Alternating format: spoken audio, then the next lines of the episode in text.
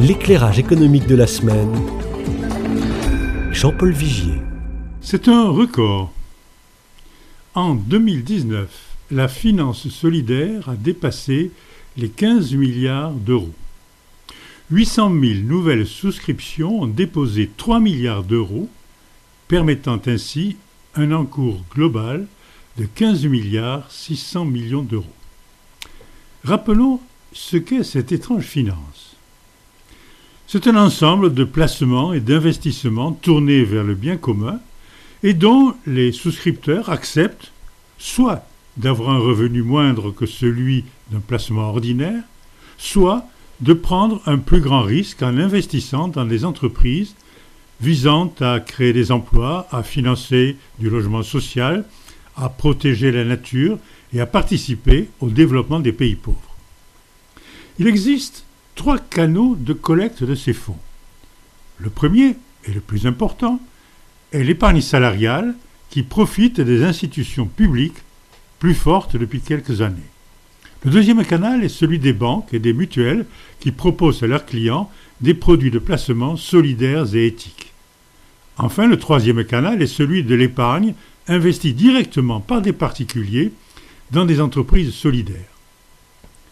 L'association Finansol, qui regroupe les opérateurs financiers solidaires français, nous donne ces chiffres dans son baromètre annuel.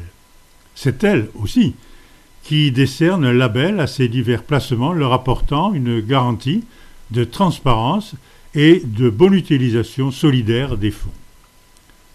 Mais à quoi sert cette banque?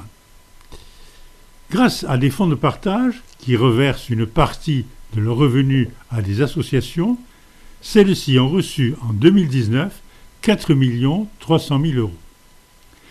450 millions ont financé des projets à vocation sociale et ou environnementale, permettant la création ou la consolidation de 42 000 emplois, le logement de 1360 personnes mal logées, le branchement en électricité renouvelable de plus de 25 000 foyers et enfin le financement de 66 acteurs du développement dans les pays du Sud, ces opérateurs étant eux-mêmes des financeurs de projets locaux.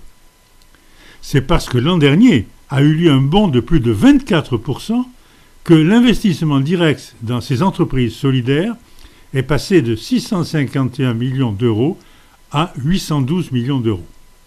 Ce qui est important, c'est de constater que de plus en plus de Français choisissent cette épargne. Conscients de retrouver un pouvoir sur leur argent et de participer ainsi à un mouvement intelligent et immédiat qui agit pour une économie nouvelle et efficace. Certes, les sommes collectées sont très très loin de pouvoir se comparer à l'épargne générale. Mais c'est un signe encourageant dans la situation difficile et alarmante que nous vivons.